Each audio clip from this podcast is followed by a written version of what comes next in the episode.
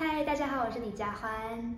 一转眼就过了好多年，偷走青春的岁月，多少年才领悟的誓言，明白你说的永远多遥远。您现在收听的是华冈广播电台 FM 八八点五。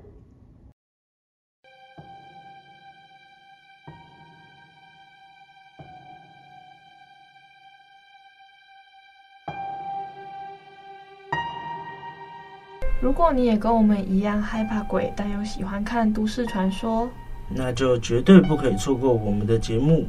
我们会带你一起探索台湾大大小小的传说。收听的时候，注意你的周遭有没有奇怪的事情发生了。会不会其实你现在身边也多了一个人？如果你也感兴趣，那就戴上你的耳机，专心聆听。只要你敢听，我们绝对放胆分享。准备好了吗？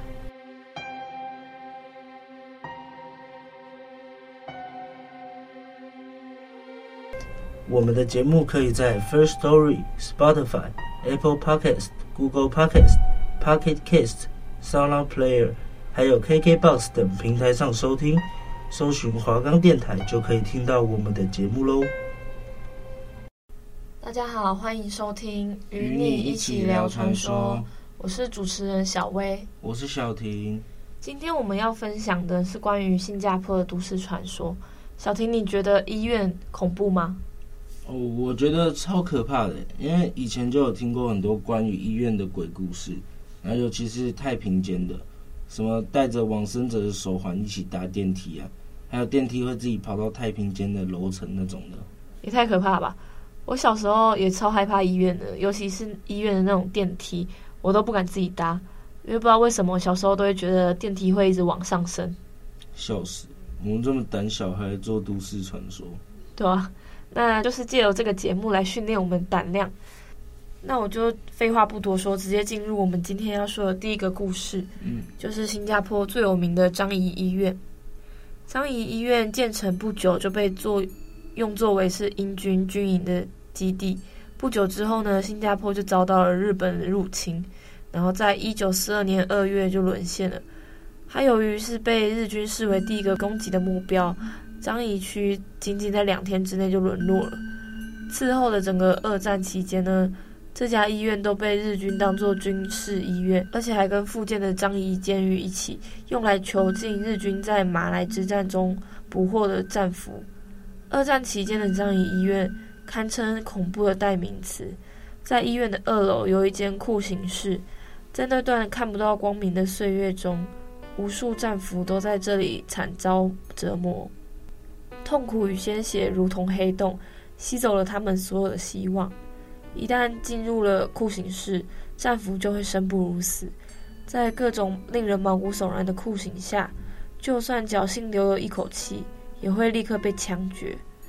日军对战俘的折磨可以说是花样百出，他们会让一群战俘身体贴身体站成一排，然后由一名日本军人用一根磨尖的铁棍对他们投掷过去，看看一次可以刺穿几个人，要不然就将一排战俘倒着吊起来，同时将他们的喉咙割破，看看哪一个受害者血流的时间最长。一时间，哀嚎声穿透了墙壁。传到被关押的其他战俘的耳中，令这些精神崩溃。随着每天的死亡，随着每天的死亡人数暴增，一批又一批战俘被送到这个地方填补空缺，所以医院里面的太平间永远都处于爆满的状态。知名电影人士詹姆斯·克拉维尔曾经被作为战俘囚困在这边，这段苦难的岁月。对他产生了深刻的影响，因为闹鬼厉害，所以医院就恢复了原本的医疗职能。人们本来以为医院从此就可以平静了，但事实并非如此。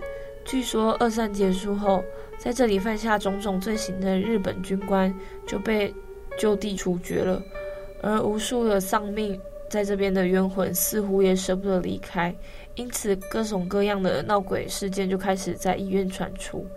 从上个世纪四十年代末，医院的工作人员就开始听到各种奇怪的声音，尤其是在夜晚，若隐若现的哭声涌入脑海，始终挥之不去。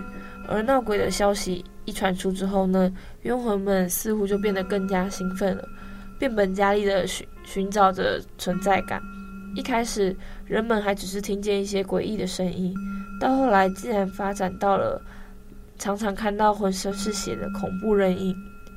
闹鬼最厉害的地方呢，就是属于太平间跟酷刑室。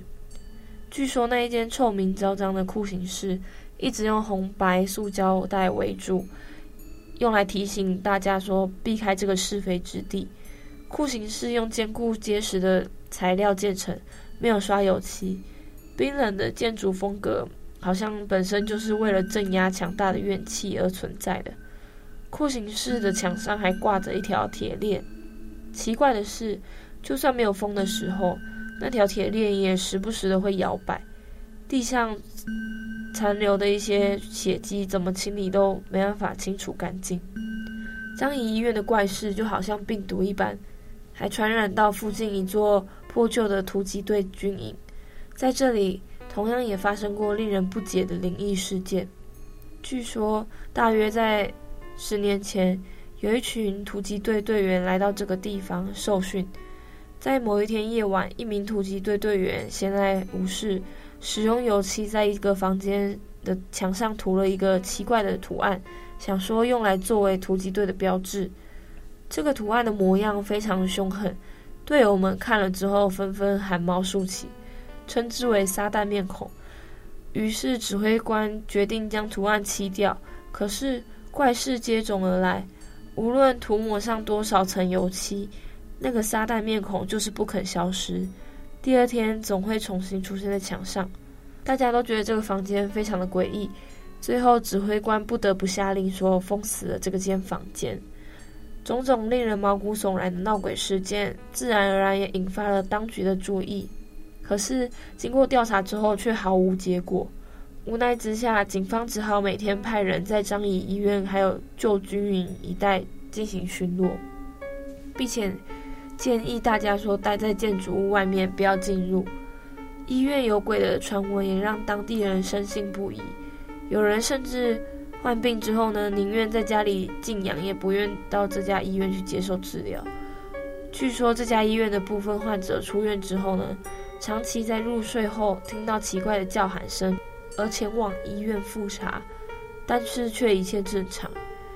医院的护士也经常看见诡异的人影，因此很多人义无反顾地选择离开。大概是因为压力太大了吧，医院最终决定搬迁。一九九七年的二月，这座经历了残酷岁月的建筑终于宣布正式关闭。将近二十年过去之后，这家废弃的医院依然犹如一块巨大的墓碑矗立在张仪，惨白的外墙就像是一张被过曝的立体照片，封存着那些奇异的往事。有人说，政府本来想拆除这块这座建筑，可是当地的风水师却表示说不能拆，拆了一定会出大事。无论如何，这座频频闹鬼事件的建筑物就这么。废弃的在那边，由于它的独特的历史背景，加上幸存的探险者归来之后所讲述的离奇经历，这座建筑吸引了更多灵异爱好者前来观赏。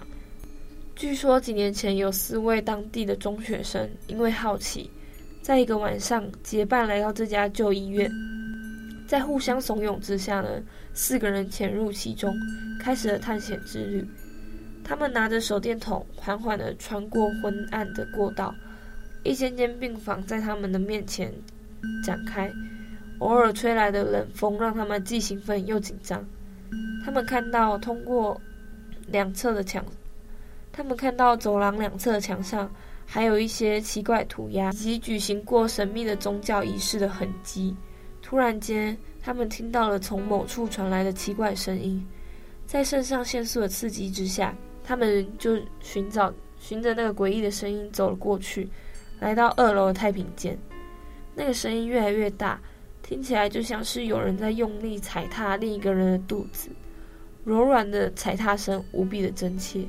在极度安静的环境中，他们甚至还可以听到受害者奄奄一息的求救声。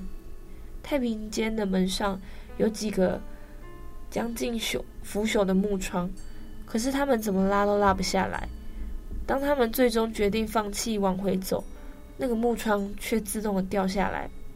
两位胆小的女生呢，决定先离开，而两位大胆的男生就继续探险。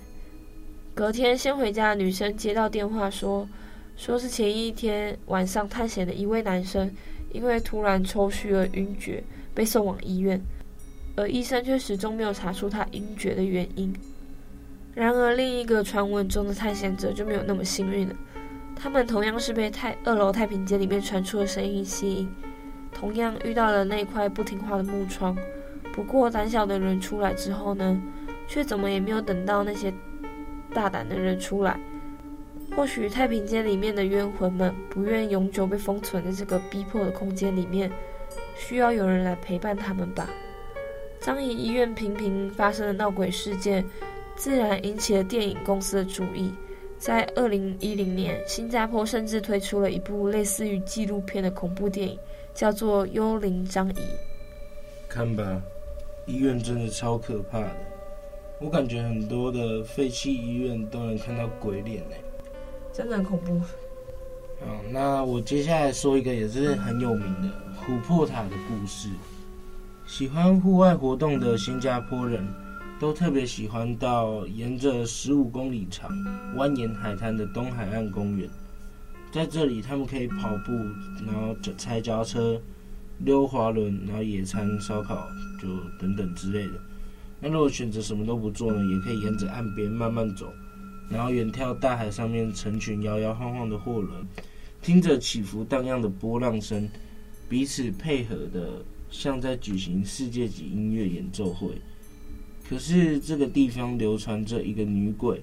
会在晚上出来哭泣，甚至呼叫救命的传言。一群执着于探讨灵异事件的人，更曾经使用电子声波仪驻地实探，居然让他们捕捉到了灵异声波的能量图。女鬼被指出没的地方是海岸边椰子树和木麻黄林间一个黄色的塔。那这个黄色的塔，它高两层，沿着螺旋梯攀爬两圈。就可以到达它的第二层。那这座塔多年来就静静地伫立在岸边，怎么看呢都觉得是很浪漫的。那怎么会闹鬼呢？这一切要由一九九零年五月十五日一宗残忍的凶杀案说起。翻阅新加坡的《海峡时报》一九九零年五月十七日的报道，这一年五月十五日的晚上，一对年轻男女来到黄塔。双双坐在黄塔前第二层的螺旋梯上聊天，忽然遭两个来历不明的匪徒袭击。那这两个匪徒在二十二岁男子背后就狠狠刺了一刀，也在二十一岁的女生左耳下的颈部刺上一刀。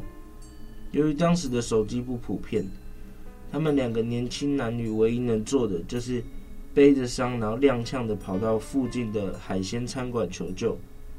那女孩跑到餐馆的后门，就倒在地上了。那满满衣服都是鲜血的男孩跑进餐馆，就直接跌在餐桌上面。那警察赶到的时候，女孩已经死掉了。二十一岁的年轻美好生命就这样无缘无故结束了。那男孩就被送往新加坡的中央医院抢救后，在手术中就幸运地活了下来。但警方在现场呢，找不到杀人凶器，然后到现在也找不到凶手。时间已经过去好几十年了，凶手到现在呢仍然还是逍遥法外。男孩还有女孩呢没有跟人家结怨，然后那匪徒却这样无缘无故的残杀了素昧平生的死者，非常的残忍。这样听下来，其实有点像我们现在社会会发生的那种随机杀人案件诶。只是以前没有那么发达，有监视器，所以到现在都还找不到凶手，真的太可怜了。对啊，而且琥珀塔有名的闹鬼事件，就是有人会在半夜听到有女生在塔上呼救的声音，那听到的人都觉得毛骨悚然。大家如果有去新加坡，要记得半夜不要去这边哦，白天再去。那下一个我来分享五个在新加坡蛮有名的小故事。嗯，第一个故事我就用他的第一人称来讲。当时我跟其他三个人一起 share 一个房间，没错，就是加起来就是四个人一个房间而已。其中两个睡在桌上，两个就睡在一米一的单人床上。我们当时是参加国大，就是他们的大学的入学训练，其中一个是其中一个居同学，在训练完之后就早早的离开回家了，我就跟平时一样睡在桌上。然后其他两个人就挤在床上，但是半夜的时候我就突然醒过来，想要伸手去拿放在桌子底下正在充电的手机。就在这个睁眼朦胧之际，我竟然看到床上又多了一个人，而且是个女孩。我看不清楚她的脸，而且她也是背对着我。然后因为他身上所以，他因为他身上穿的白色 T 恤，在夜晚中太亮眼了。所以我就觉得自己没有看错，他身上的白色 T 恤是我们训练营所穿的款式，甚至还有穿一双鞋。但是当时因为实在太困了，我没有想很多，以为居又不知道什么时候回来了。第二天我醒过来问室友，看居是不是回来一起跟他睡了。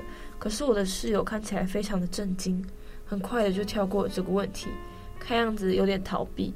我也没有执着于这个问题。因为我意识到，可能根本就没有过居这个人。好在那一天已经是训练营的最后一天了。第二个故事是，一到万圣节，我们家就会庆祝。我还有我的哥哥姐姐，还有她的老公，都是非常期待这个节日的。有一年，我们差不多晚上十点的时候才到公园。我姐跟她老公走在我们前面，聊得非常的开心。我跟我哥就走在后面。我们很快就靠近了公园的一个城堡，但突然间不知道怎么回事，我开始肚子痛，并且还是痛到那种一定要找椅子坐下来的那种。但我姐就跟我姐夫聊得实在太投入了，走路也很快。我坐到椅子上的时候，他们已经走过一个转角，看不到了。好在我的哥哥还陪着我，想说像这种肚子痛的时候，应该是过一阵子就过了。之后姐姐就打了电话问我在哪里。我跟他讲电话的时候，我哥哥也正在跟谁讲电话，但是突然间他很快的走向我，问我说我是在跟谁讲电话。我说在跟姐姐啊，可是哥哥的脸色突然大变。那会我察觉到了可能有哪里不对劲，哥哥一字一句问我说：“如果你是在跟姐姐讲电话，那跟我讲电话的人又是谁？”他说跟他打电话的人那个人的声音也很像姐姐。那个人还问他说：“妹妹还好吗？需不需要打电话给妈妈知道？”我跟哥哥没有再继续这个话题，只是当我们重新跟姐姐聚在一起的时候，他说他根本就没有给任何人打过电话。我哥自从那一年之后呢，就再也没有出去参加过万圣节的任何活动了。下一个是第三个故事。那个故事发生的时候呢，我才小学三年级。当时我跟我两个同学在休息时间一起回到了三楼的教室。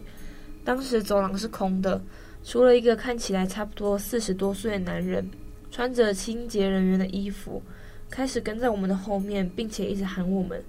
那时候我们年纪还小，当然会怕，只能自己走得越来越快，最后躲到了女厕所里面去。但是他竟然跟着我们进了女厕。我们只能把自己锁在一个厕所里面。他很快的就发现了我们待的地方，一直重复的喊我们出去。我们早就已经吓坏了。但是过了一阵子，声音没有了，他走了。我们之后也就离开了女厕，去找我们的老师，想说，想说跟老师讲我们刚刚发生的事情。老师当下就喊来了全部的清洁人员，并且让我们指出是哪一个跟踪我们的。但是问题就在于，我们并没有看到那个跟踪的人。事实上，除了那一天之前，我们都没有见过这有这么一个人。因为跟踪小学生这个情况已经算是严重的了。后来有老师直接看监视器，但是监视器画面中，当时在走廊上并没有人跟踪我们。最后的结果就变成没有人相信我们。可是从那之后，我们再也没有自己跑上去三楼过。第四个故事是医院。我朋友二十一岁的生日聚会，就在樟宜医院附近的一个小木屋里面举办。因为我住在东部，所以过去就直接从住的地方搭巴士。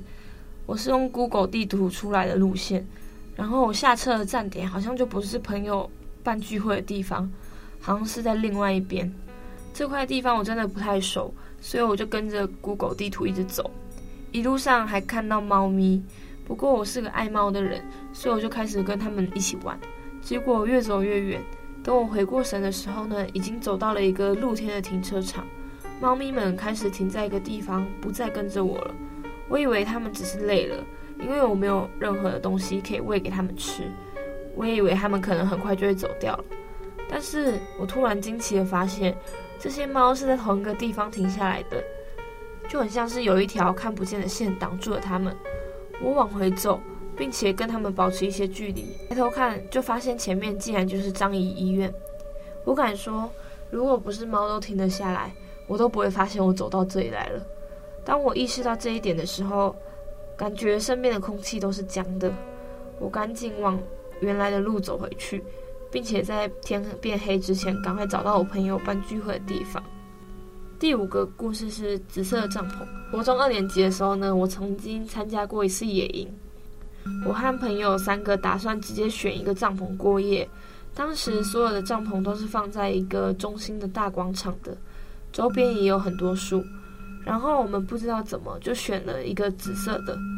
当天晚上我们差不多八点才吃饭，而且吃饭的地方也选在帐篷的附近。尽管如此，当我们回来的时候呢，还是看到有人打算进我们的帐篷睡觉。当时我们离帐篷还有一段距离，而且也天黑了，所以我们能看到的也就只是那个人的一个影子。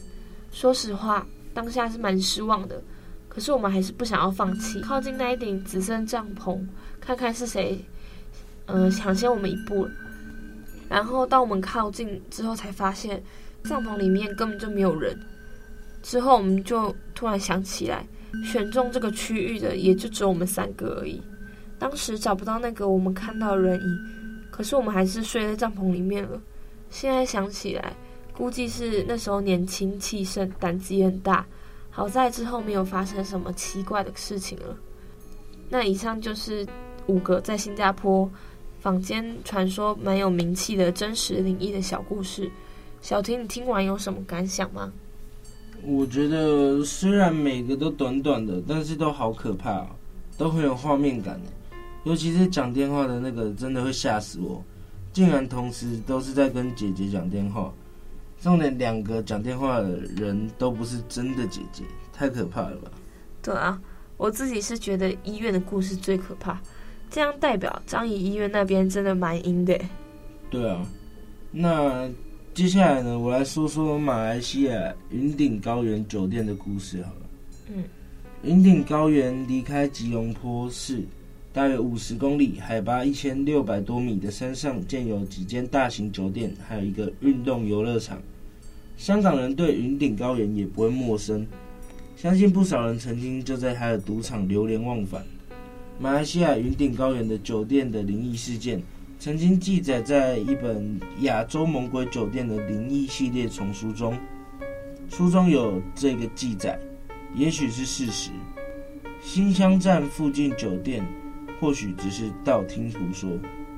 在酒店还有赌场开张的前几个月。十来个孕妇呢，就从越南被带来云顶，然后分别住进了酒店的不同房间里。孕妇每个都大腹便便，好像即将临盆的样子。房间的四窗都用上厚重的窗帘遮盖，不让阳光投射进来。然后孕妇他们都足不出户，一切的衣食呢，都是由一个越南的男子代理的。那过了预产期之后呢，那些孕妇们就一个个离开了酒店。只见他们个个都是身材苗条，然后就像是从未怀孕一样，然后也没有看到任何的小孩婴儿跟随。那根据一个职员透露呢，在预产期间也没有听到任何的婴儿哭声，或者是见到孕妇婴儿进出房间。那些孕妇住过的房间呢，都在视窗上面挂了一串风铃，然后也在房房间内呢放零食玩具。那根据那本书中透露，其实那些孕妇的腹中胎儿呢，已经湿了巫术了，然后就变成小鬼，然后养在风铃里面。这些小鬼就被训练说要去蛊惑房客，然后引起他们的赌欲，到赌场一掷千金。有一个男子到云顶来谈生意，就住进了一间挂着风铃的房间。然后一到夜晚了，耳边竟然响起一个细微的声音：“反正闲着，不如到赌场搏杀一番，发一笔横财。”他心想也对，就到赌场去了。运气真好，玩了几手竟然赢了几千块。那想要收手的时候，耳边又响起跟之前一样的声音：“运气真好，继续玩下去。”说不定就不用替人打工了。那俗话说“十赌九输”嘛。那接下来几手，男子就输光了身上的每一分钱。那当他正想要打退堂鼓的时候呢，那个邪恶的声音又在脑海里响起：“不是还有公款吗？就用它来翻本呢、啊，就不相信运气会黑下去。”那他就这样越陷越深。然后当他回过神来的时候呢，就已经把公款输得一干二净。那男子在懊悔还有气愤之下，竟然就直接在那间酒店跳楼自尽。那自从那个男子自杀之后啊，酒店的住客就常常投诉说，深夜有小孩子哭闹的声音，但总是找不到那个罪魁祸首。而且挂在房间里的风铃，常常会无缘无故就砸在地上，然后让酒店要多次的更换风铃。后来有员工还有住客报告管理层。曾经在深夜的时候见到一个衣着破烂不堪、面目狰狞的男子，在走廊上拿着树枝追着鞭打全身赤裸哭叫的小孩。有人想要追上去阻止，然后一拐个弯呢就不见踪影了。有眼尖的人就认得说，那个男人就是不久前跳楼身亡的赌客，想必是那个男子死于非命后，冤魂滞留在酒店，发现这些害死他的小鬼。于是他就夜夜都砸烂风铃，然后把小鬼赶出风铃外，追打他们，一解心头之恨。就是因为这个原因呢，管理层就下令拿掉全部的风铃，避免再人心惶惶。但是也要小心，当你入住云顶高原的酒店的时候，也许还有些房间的风铃忘了拿下来。也太诡异了吧！去饭店也可以遇到鬼，我真的不能接受哎。对啊，我以前住饭店的时候都会很紧张，尤其那种木头的家具跟衣柜。那小薇，你觉得今天的都市传说哪一个最恐怖啊？我觉得是张仪医院的，因为军队虐待俘虏的状况感觉超残忍、超残忍的，他们的怨气一定很重。哦，我觉得是琥珀塔的，虽然它故事很短，但也就是因为故事很短，所以才让我有更多的联想空间。嗯。好啦，那时间也差不多了。如果有兴趣的听众，下礼拜同一时间，请继续收听，与你一起聊传说。我们下次见，拜拜。拜拜。